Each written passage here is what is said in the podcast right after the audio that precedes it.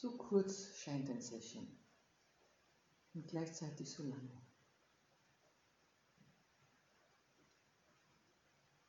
Am ersten Tag habe ich eine, Erzähl eine Geschichte erzählt. Und auf speziellen Wunsch wiederhole ich die Geschichte und sage, wie es dann ausgegangen ist. Shin Terayama war ein hoffnungsfroher Japaner. Er hat studiert, er hat geheiratet, drei Kinder gekriegt und hat sich dann selbstständig gemacht als Unternehmensberater. Und wenn man Erfolg haben will, dann arbeitet man viel. Und das bedeutet in Japan noch viel, viel mehr als bei uns. Weil es gibt in Japan keine Privatzeiten. Wenn der Kunde um Mitternacht anruft, dann muss man für ihn da sein. Und so hat er gearbeitet, jeden Tag von 5 Uhr früh, begann es mit Präsentationen, dann um 8 Uhr kamen seine Mitarbeiter, mit denen hat er dann Besprechungen gemacht und anschließend ist er zu seinen Kunden gefahren und am Nachmittag hat er weitergearbeitet. Und alles schien sehr schön zu laufen. Kinder sind herangewachsen. Die Frau war anscheinend nicht unzufrieden. Sie haben ein schönes Haus gehabt. Ja, und als er so 47 äh, war, ist er sehr müde geworden, erschöpft. Und ist er zu einigen Ärzten gegangen und die Ärzte haben festgestellt, dass an seiner Niere etwas nicht in Ordnung ist. Und er hat gesagt, meine Kunden brauchen mich, meine Mitarbeiter brauchen mich, das geht nicht, ich kann mich nicht operieren lassen. Und hat fünf Monate weitergetan, ohne etwas zu tun, bis es schließlich gar nicht mehr gegangen ist. Hohes Fieber, vollkommenes Burnout. Die Ärzte haben ihn gleich am nächsten Tag operiert und mussten die ganze Niere herausnehmen weil ich schon zu fortgeschritten war. Es war Krebs. Man hat es ihm aber nicht gesagt. Damals, vor 20 Jahren, war das in Japan ganz üblich, dass man Krebspatienten nichts gesagt hat. Sie haben ihm erzählt von Injektionen und Bestrahlungen und dass alles wieder gut wird und seine Frau hat ihm auch alles sowas vorgemacht. Und es sind in seiner Zeit, als er im Spital war, 500 Freunde und Bekannte vorbeigekommen angeblich um ihn zu besuchen. In Wahrheit haben sie gewusst, es wird nicht mehr lange dauern, bis er stirbt. Aber er war ja nicht blöd. Irgendwo hat er gewusst, dass es schlecht um ihn steht. Und eines Abends oder Nachts hatte er einen Traum. In diesem Traum lag er in seinem eigenen Sarg und sah von unten hinauf kam ein Mann, der nagelte den Sack zu. In dem Moment hat er laut aufgeschrien und gesagt, ich will leben. Und wachte auf.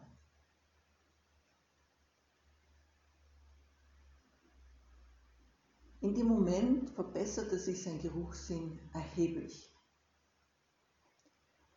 Er merkte, wie es gestunken hat in diesem Raum. Mit sechs weiteren Patienten Desinfektionsmitteln. Man kann sich vorstellen auf der Urologie, dass es da schon auch riechen kann. Und er ist geflüchtet auf das Dach des Spitals, hat sich eine Decke mitgenommen und hat sich da oben hingelegt in die frische Luft. Es hat ihm so gut getan. Die Sonne ist aufgegangen. Und zum ersten Mal in seinem Leben hat er gemerkt, dass da auch noch was anderes ist als Arbeit und Pflicht und Erfüllung.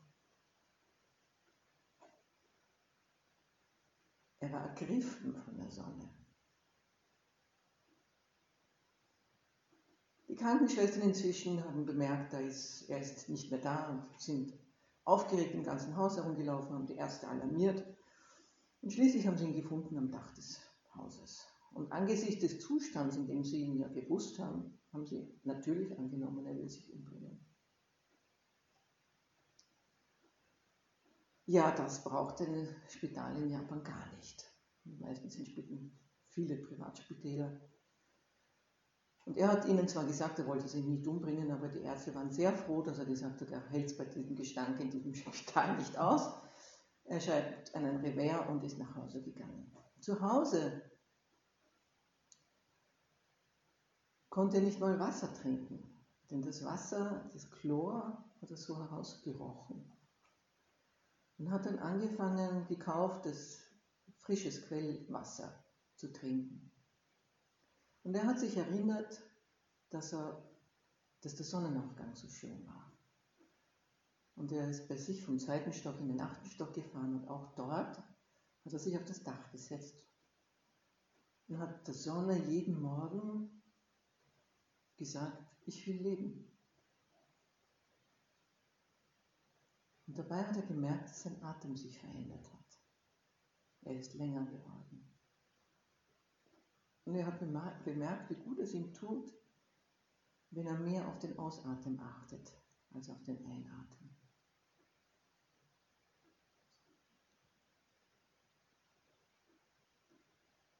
Und nachdem er einige Tage das gemacht hat, hat er wahrgenommen, dass die Vögel zwitschern. 47 Jahre musste er werden, um zu merken, dass Vögel zwitschern. Wir haben das hier beim Session sehr stark gehört. So viele verschiedene Vögel. Und das hat ihn fasziniert. Und er ist dann am nächsten Tag 10 Minuten früher aufgestanden. Die Vögel haben gezwischert. 20 Minuten früher, 30 Minuten früher. Und als er dann eine Stunde früher aufgestanden war, war es still.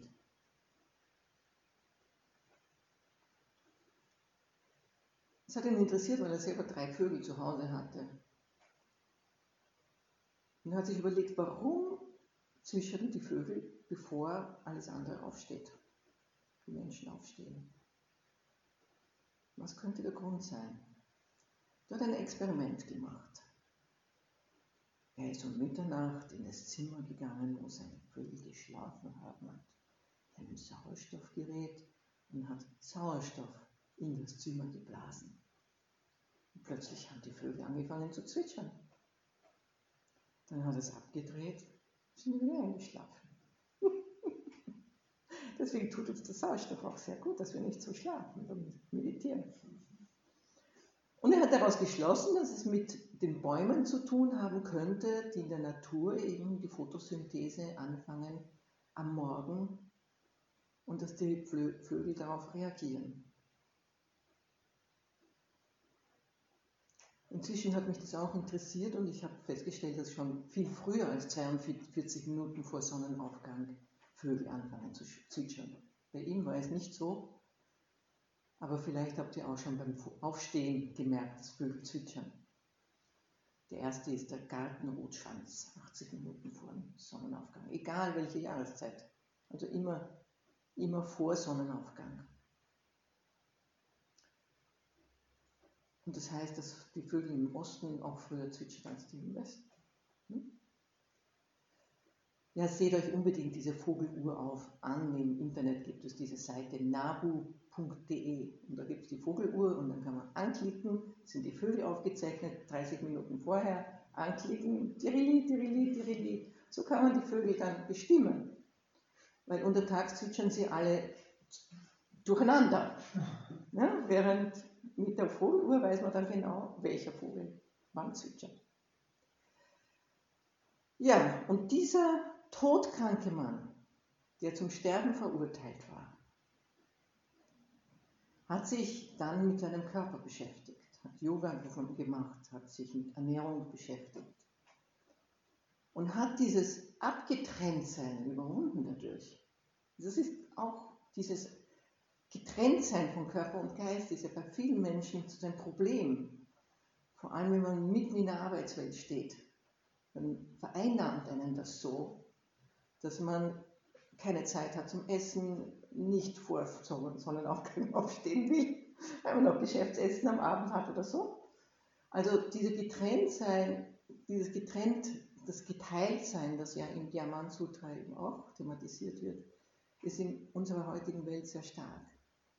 Und er hat sich selber geheilt. Er ist einer der wenigen äh, Menschen, die sich von, fortgeschrittenen, hoffnungslosen Endstadium des Krebses selber geheilt haben.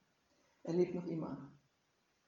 20 Jahre später ist er zu einem gefragten Vortragenden geworden über gesunde Ernährung und gesundes Leben. Mit seiner Geschichte auch sehr authentisch.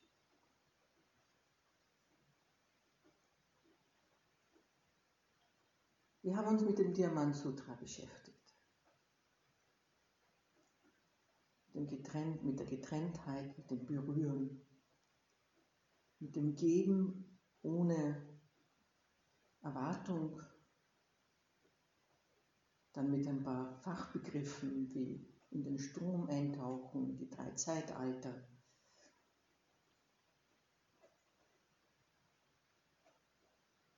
Und ein Begriff fehlt noch. Es fehlen noch mehrere. es hat mich angeregt, mich mehr mit dem Diamant zu beschäftigen und vielleicht ihr auch, dass ihr das einmal lest und dahinter schaut, was hinter diesem Wust von vielen Worten äh, eigentlich ausgesagt wird. Ein Begriff fehlt noch. Vielleicht habt ihr bemerkt, Sie haben ges gesprochen von Buddha-Ländern. Ja, Buddha-Länder. Was kann das sein? Im Hakuin Senji Sazenwa-san kommt das reine Land vor. Hm, was ist das? Das ist eine alte Idee, die ich gut nachvollziehen kann von den alten Indern, dass sie gesagt haben, ein Mensch mit besonderer Spiritualität und besonderer Qualität in der Übung strahlt ein Feld aus, hat ein Feld um sich. Man spricht ja auch bei uns von Charisma, von Aura, von wenn jemand in den Raum tritt. Da gibt es ganz verschiedene. Da gibt es sehr ähm, Auren oder Charisma, das sich aufdrängt, wenn eine Schauspielerin zum Beispiel in den Raum hineinkommt. Ja, dann gibt es welche, da sind alle still, wenn sie reinkommt. Aber es gibt auch ganz demütige Menschen, die nicht auf den ersten Blick wirken. Und vielleicht habt ihr einmal so einen Menschen auch gesehen oder getroffen. Ich war einmal dabei, als der Dalai Lama nach mir gekommen ist bin fünf Meter weit weg gestanden. Das hat man gespürt. Also es ist die Ausstrahlung eines Menschen. Und es gibt verschiedene Buddha-Vorstellungen im alten Buddhismus und eben auch die Vorstellung, dass es Buddhas gibt, die eigene Länder haben. Das kommt von dieser Ausstrahlung. Und einer ist ganz besonders bekannt, das ist der Amida Buddha. Der Amida Buddha, der in seinem reinen Land sitzt. Und in diesem reinen Land, so der Volksglaube, werden alle Menschen geboren, die an den Amida Buddha glauben, weil sie im reinen Land eine bessere Startposition fürs nächste Leben haben. Das reine Land ist deswegen rein, weil alle Illusionen abgeschnitten sind, weil das ein, ein Buddha ist, der ähm, quasi die Grenzen aufgelöst hat, der Ichheit, der Persönlichkeit und wie wir gestern auch in dem Text von Hanh äh, gelesen haben, wenn, wenn man diesen großen Körper realisiert und die Grenzen sich auflösen, dann braucht man nicht mehr gute Taten extra tun, sondern sie manifestieren sich einfach. Es ist auch beim Session so, dass wir danach, am Ende eines Sessions, ein anderes Gesicht haben. Mitten im Session ist jeder mit sich selber beschäftigt und es gibt manchmal große Probleme, mit denen man ringen muss. Und dann löst sich oft etwas auf und man spricht im Zen vom Ändern des Gesichts nach einem Session.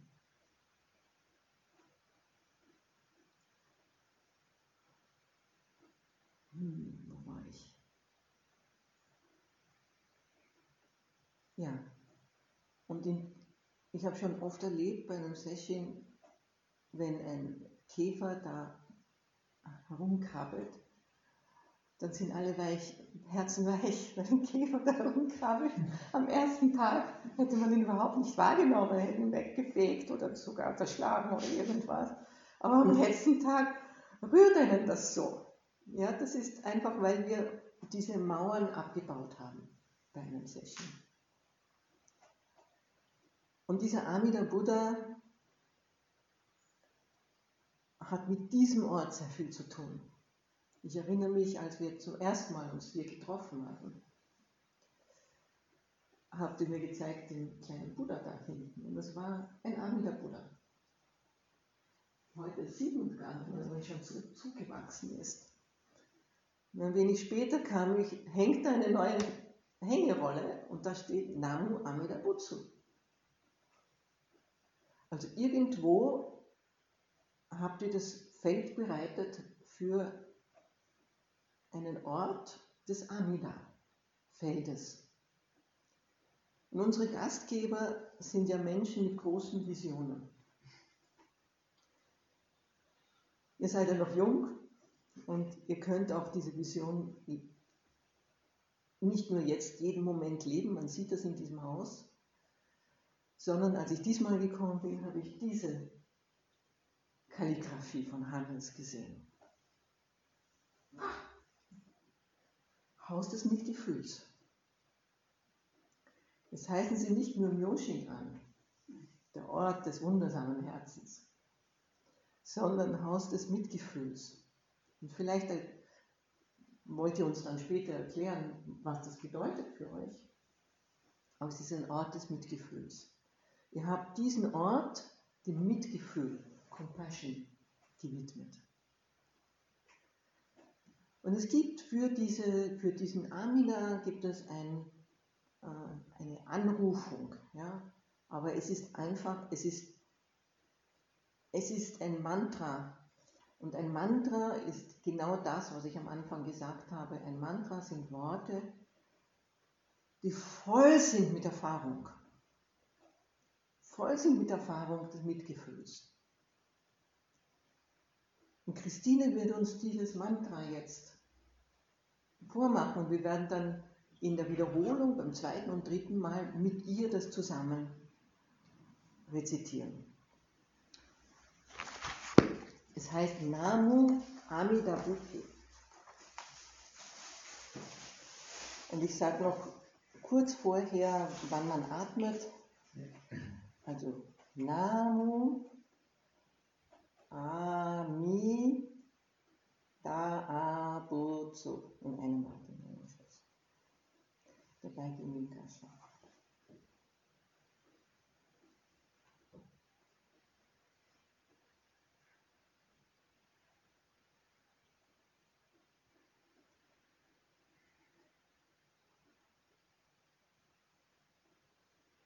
No.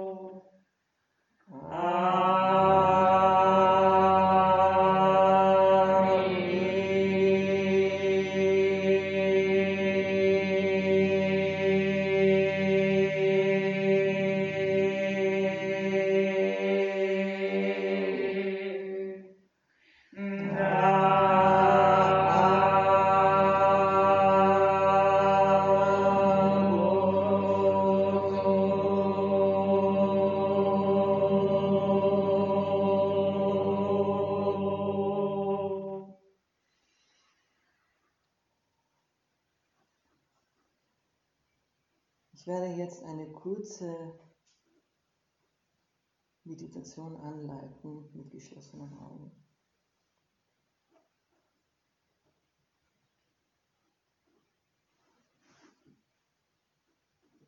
Ihr sitzt an einem Ort,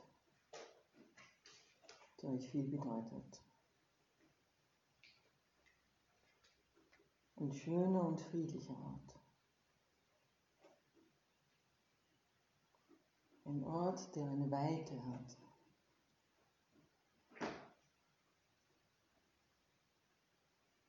Es kann eine Wiese sein oder eine Oase in der Wüste, eine Lichtung im Wald. Oder es kann eine Wiese in Grammatl sein, neben den Zelten.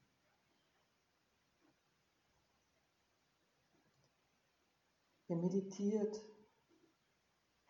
kurz vor seinem Aufgang.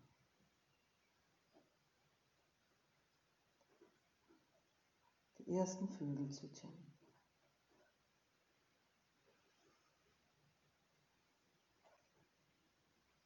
Ihr seht die ersten Sonnenstrahlen und spürt die Wärme, die sich in die Natur gießt.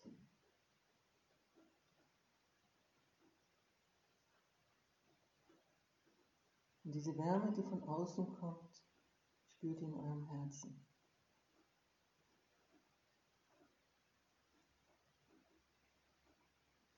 Ihr spürt dieses Licht und die Wärme. Dieses Licht wird immer größer in euch.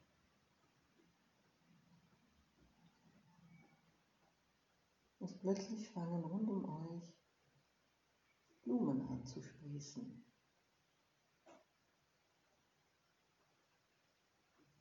Zuerst ist es nur so ein Meter rundherum.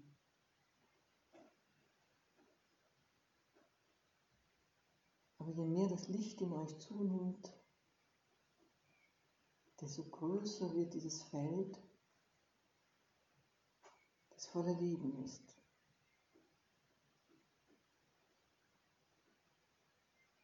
Ihr müsst gar nichts tun, sondern nur das Licht in euch zulassen.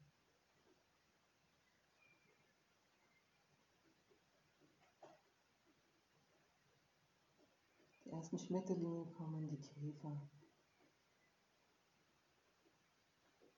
Und alles ist plötzlich lebendig. Euer Feld wird immer größer. Und plötzlich merkt ihr, dass am Horizont Menschen auftauchen. Sie haben euer Feld entdeckt. Kommen langsam näher. Und sehen die Wiese mit den Blumen und den Schmetterlingen und setzen sich zu euch dazu. Sind liebe Menschen, die ihr kennt. Aber auch andere Menschen, die sensibel sind für die Zeichen in der Natur. So ein Handvoll.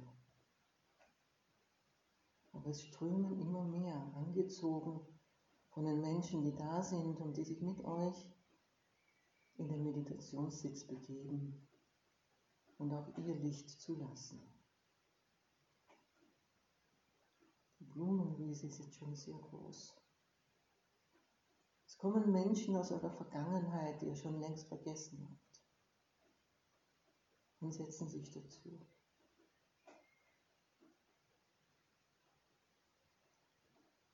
Und jetzt gibt es vielleicht einige Menschen in eurem Leben, mit denen ihr nicht gut zurechtgekommen seid.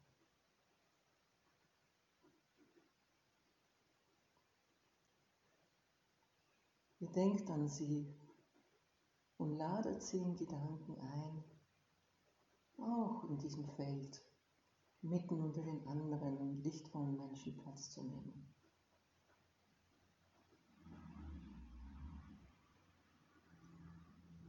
Manche zögern vielleicht und wollen nicht. und tauchen nur am Rande auf. Und werden aber dann hereingezogen und setzen sich still hin. Sie müssen ja nichts machen. Und du musst nichts machen.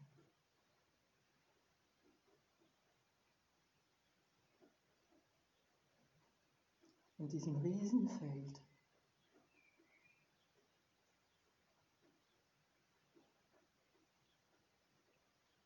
haben viele Menschen Platz.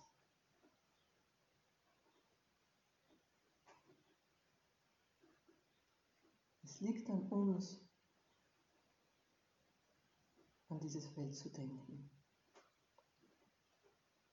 Jeden Tag. Vielleicht, wenn es auch einmal schwierig wird mit Menschen.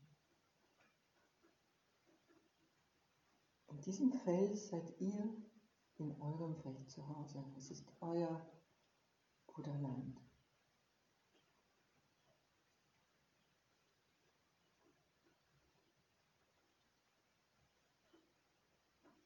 Ich wünsche euch, Hannes und Christine, dass in eurem Feld viele lichtvolle Menschen auftauchen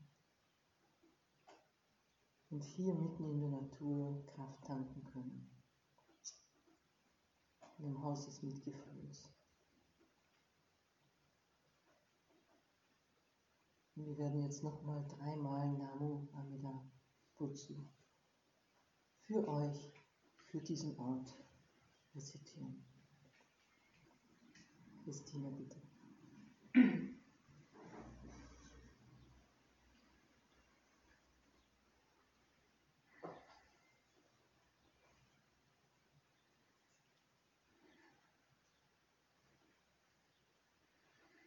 No.